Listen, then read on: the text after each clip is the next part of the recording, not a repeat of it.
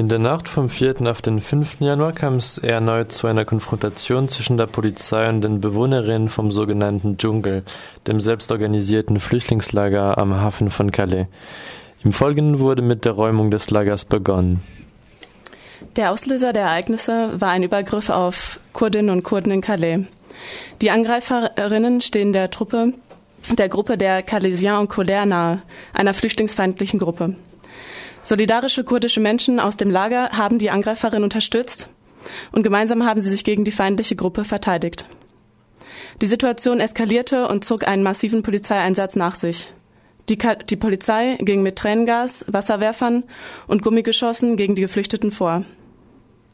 Hierbei kam es zu vielen Verletzungen. Die Aktivistinnen von Calais Migrant Solidarity waren die ganze Zeit vor Ort, um die Augen der Betroffenen zu, zu behandeln, um die Angriffe aufzunehmen und um über die Ereignisse auf dem Blog von Migrant Solidarity zu berichten.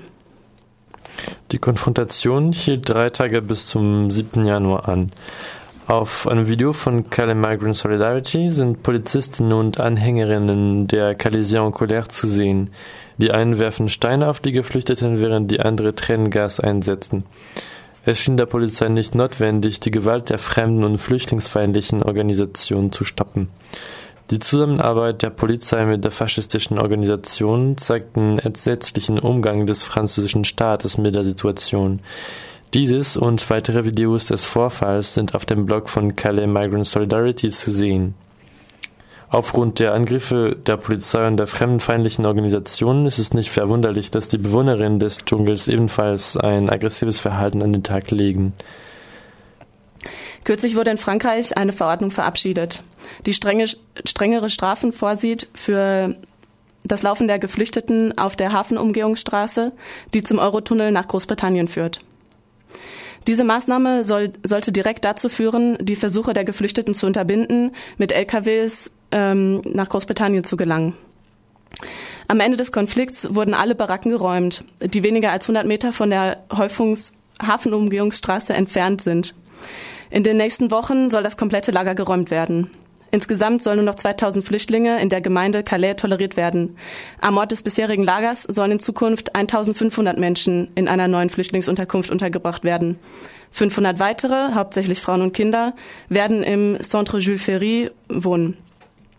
Allerdings wohnen momentan zwischen 4000 und 6000 Menschen illegal im sogenannten Dschungel. Was mit diesen Tausenden anderer Geflüchteten passiert, ist noch unklar. Geplant ist, dass sie in andere Städte Frankreichs umgesiedelt werden. Einige Kilometer entfernt wächst das Lager von Grand Sainte immer weiter. Seit dem Sommer ist es von 60 auf 2000 Bewohnerinnen angewachsen. Die Räumung wird jedoch von den BewohnerInnen selbst entschlossen bekämpft. Dies wurde in einer sogenannten Message from People Living in Jungle deutlich. Sie wurde auf dem Blog von Calais Migrant Solidarity veröffentlicht und lautet wie folgt.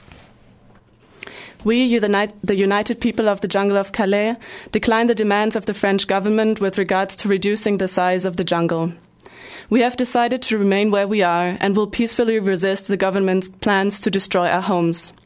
We, we, plead with the French authorities and the international communities that you understand our situation and respect our fundamental human rights.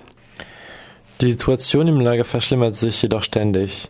In dem aus provisorischen Hütten bestehende Dschungel, der einer Slumsiedlung gleicht, herrschen menschenunwürdige Lebensbedingungen, nicht zuletzt bezüglich der Hygiene und der Lebensmittelversorgung. Außerdem erreicht die nächtliche Temperatur im Moment fast drei Grad. Dass die Situation ein solches Ausmaß erreicht hat, liegt zum Teil daran, dass die Behörden absichtlich die schlechten Bedingungen im Lager hervorgerufen haben, indem viele humanitäre Aktionen vermieden wurden. Die Situation in Calais ist Ausdruck einer nicht nur überforderten, sondern auch rassistischen Politik, die sich für das Wohlbefinden dieser Menschen nicht verantwortlich fühlt. Darüber hinaus werden viele Menschen verletzt oder sterben sogar, indem sie versuchen, die britische Grenze durch den Eurotunnel oder auf einem Schiff zu überschreiten. Viele versuchen, den Straßenverkehr auf der Hafenumgehungsstraße zu blockieren, um im LKW zuzusteigen, damit sie ihre Verwandten in Großbritannien treffen können. Am 3. Januar wurde ein 50-jähriger Afghane erstickt in einem LKW entdeckt. Er war das erste bekannt gewordene Opfer unter den Geflüchteten aus Calais in diesem Jahr. Er wollte nach England, um seine Schwester wiederzufinden. Sein Beispiel ist jedoch kein Einzelfall. Unbegleitete Minderjährige sind zahlreich im Dschungel und verschwinden oft von einem Tag auf den anderen, ohne dass Näheres über ihr Schicksal bekannt wird. Interessant und erschreckend zugleich sind die Reaktionen zahlreicher BürgerInnen aus Calais, die die Feindlichkeit und Aggressivität der Geflüchteten, der Geflüchteten hervorheben, um deren Abschiebungen herbeizuführen. Auf YouTube sind viele Videos zu sehen, die von der Gruppe der Calaisiens en Colère oder andere rechts- bis rechtsextremistisch orientierte Menschen gefilmt wurden. Hauptziel ist, die Gefährlichkeit und Gewalt der Geflüchteten deutlich zu machen. In der Tat sind auf diesen Videos Flüchtlinge zu sehen, die Fernfahrer angreifen oder beleidigen. Anstatt jedoch diese Aggressivität als Ergebnis einer entsetzlichen Situation zu betrachten, interpretieren die AmateurfilmerInnen dieses Verhalten als Beweis einer aggressiven Natur und als Legitimation für hartes Durchgreifen.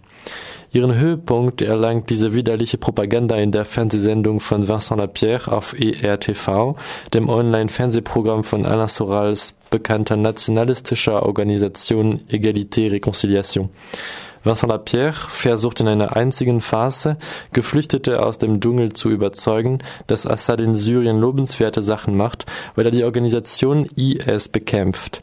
Er zieht die Menschen vor der Kamera ins Lächerliche und beschuldigt sie unter anderem, indem er ihnen sagt, dass das syrische Militär wegen der Flucht der Jugendlichen nicht richtig gegen den sogenannten Islamischen Staat kämpfen kann.